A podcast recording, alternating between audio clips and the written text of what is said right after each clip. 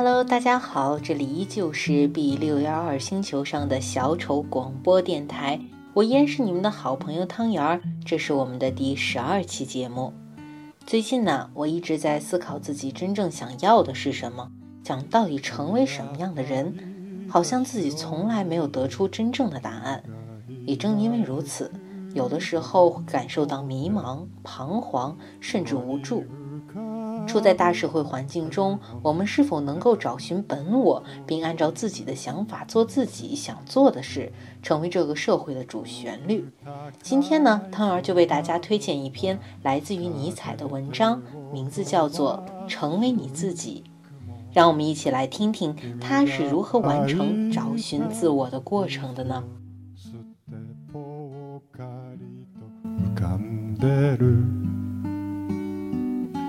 成为你自己，一个看过许多国家、民族以及世界许多地方的旅行家。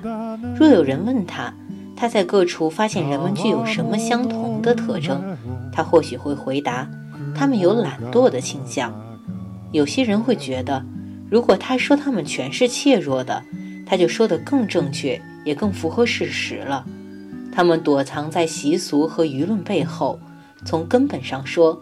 每个人心里都明白，作为一个独一无二的事物，它在世上只存在一次，不会再有第二次这样的巧合，能把如此极其纷繁的许多元素又凑到一起，组合成一个像他现在所示的个体。他明白这一点，可是他把它像亏心事一样的隐瞒着。为什么呢？因为惧怕邻人，邻人要维护习俗，用习俗包裹自己。然而，是什么迫使一个人惧怕邻人，随大溜的思考和行动，而不是快快乐乐地做他自己呢？在少数人，也许是羞愧；在大多数人，则是贪图安逸、惰性。一句话，便是那位旅行家所谈到的懒惰的倾向。这位旅行家言之有理，人们的懒惰甚于怯弱。他们恰恰最惧怕绝对的真诚和坦白，可能加于他们的负担。唯有艺术家痛恨这样草率的因袭俗套、人云亦云，而能揭示每个人的那个秘密和那件亏心事，揭示每个人都是一个一次性的奇迹的这样一个命题。他们敢于向我们指出，每个人直到他每一块肌肉的运动都是他自己。也只是他自己，而且只要这样严格的贯彻他的唯一性，他就是美而可观的，就像大自然的每个作品一样新奇而令人难以置信，绝对不会使人厌倦。当一个伟大的思想家蔑视人类时，他是在蔑视他们的懒惰。由于他们自己的原因，他们显得如同工厂的产品，千篇一律，不配来往和垂钓。不想沦为芸芸众生的人，只需做一件事，便是对自己不再懒散。他应听从他的良知的呼唤，成为你自己。你现在所做、所想、所追求的一切，都不是你自己。每个年轻的心灵，日日夜夜都听见这个呼唤，并且为之站立，因为当他念及自己真正的解放时。他便隐约感觉到了其万古不移的幸福准则。只要他仍套着舆论和怯弱的枷锁，就没有任何方法能够帮助他获得这种幸福。而如果没有这样的解放，人生会是多么绝望和无聊啊！大自然中再也没有比那种人更空虚、更野蛮的造物了。这种人逃避自己的天赋，同时却朝四面八方贪婪地窥死，结果。我们甚至不能再攻击一个这样的人，因为他完全是一个没有核心的空壳，一件鼓起来的着色的烂衣服，一个镶了边的幻影。他丝毫不能让人害怕，也肯定不能引起同情。如果我们有权说懒惰杀害了时间，那么对一个把其幸福建立在公众舆论以及个人懒惰的基础上的时代，我们就必须认真的，我们就必须认真的。担忧这样一段时间，真正是被杀害了。我是说，他被从生命真正解放的历史中勾销了。后代必须怀着怎样巨大的厌恶来对付这个时代的遗产？彼时从事统治的不是活生生的人，而是徒具人形的舆论。所以在某一遥远的后代看来，我们这个时代也许是历史上最非人的时期，因而是最模糊、最陌生的时期。我走在我们许多城市新建的道路上，望着信奉公众意见的这一代人为自己建造的所有这些面目可憎的房屋，不禁思忖：百年之后，他们将会怎样的荡然无存？而这些房屋建造者们的意见，也将会怎样的随之倾覆？与此相反，所有那些感觉自己不是这时代的公民的人，该是怎样的充满希望？因为他们倘若是的话。他们就会一同致力于杀害他们的时代，并和他们的时代同归于尽。然而，他们宁愿唤醒时代，以求今生能够活下去。可是，就算未来不给我们以任何希望吧，我们奇特的存在正是在这个当下最强烈的激励着我们，要我们按照自己的标准和准则生活。激励我们的是这个不可思议的事实。我们恰恰生活在今天，并且需要无限的时间才得以产生。我们除了稍纵即逝的今天之外，别无所有。必须就在这个时间内表明我们为何恰恰产生于今天。对于我们的人生，我们必须向自己负起责任。因此，我们也要充当这个人生的真正舵手，不让我们的生存等同一个盲目的偶然。我们对待它，应当敢做敢当，勇于冒险。尤其是因为，无论情况是最好还是最坏，我们反正会失去它。为什么要执着于这一块土地，这一种职业？为什么要顺从邻人的意见呢？恪守几百里外人们便不再当一回事儿的观点，这未免太小城镇气了。东方和西方不过是别人在我们眼前画的粉笔线，其用意是要愚弄我们的怯弱之心。年轻的心灵如此自语：“我要为了获得自由而进行实验。”而这时，种种阻碍便随之而来了。两个民族之间偶然的互相仇恨和交战，或者两个地区之间横隔着大洋，或者身边有一种数千年并不存在的宗教被倡导着。他对自己说：“这一切都不是你自己，谁也不能为你建造一座你必须踏着它渡过生命之河的桥。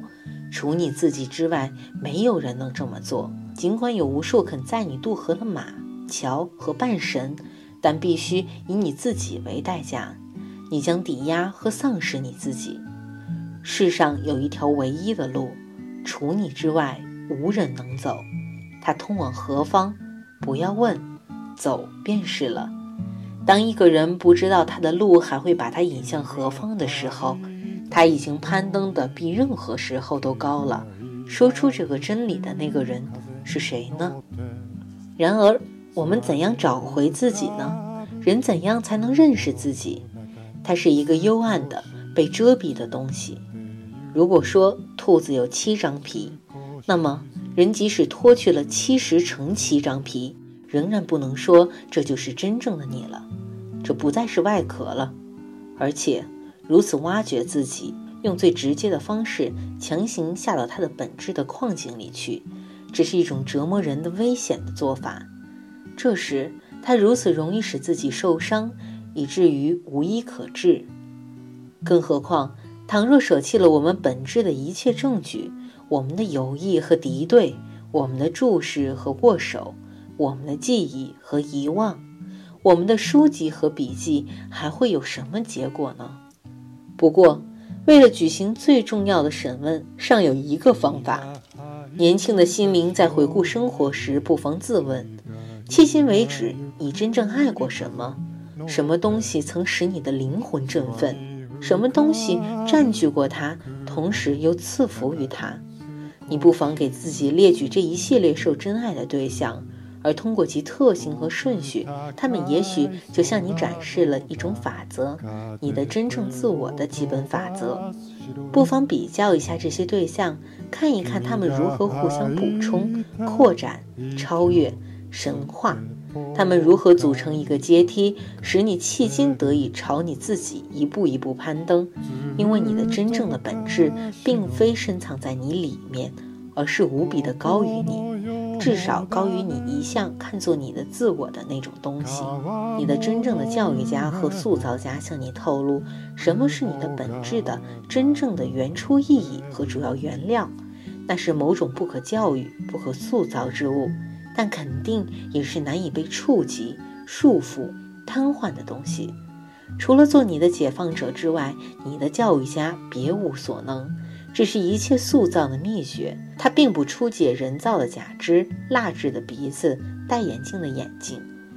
武宁说：“唯有教育的效品者才会提供这些礼物，而教育则是解放，是扫除一切杂草、废品和企图损伤作物嫩芽的害虫，是光和热的释放，是夜雨充满爱意的降临。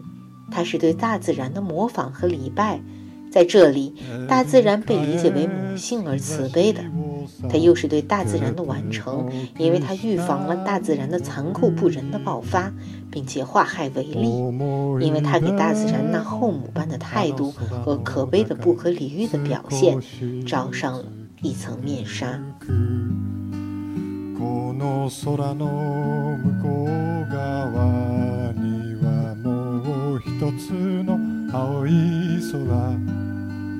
誰もいない空の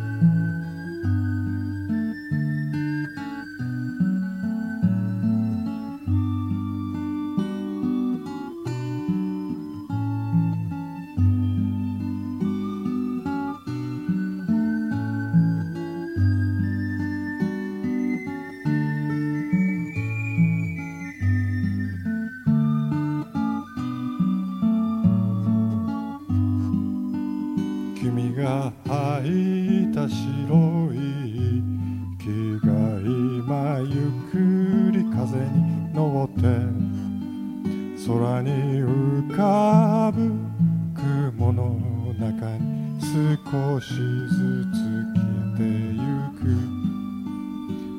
少しずつ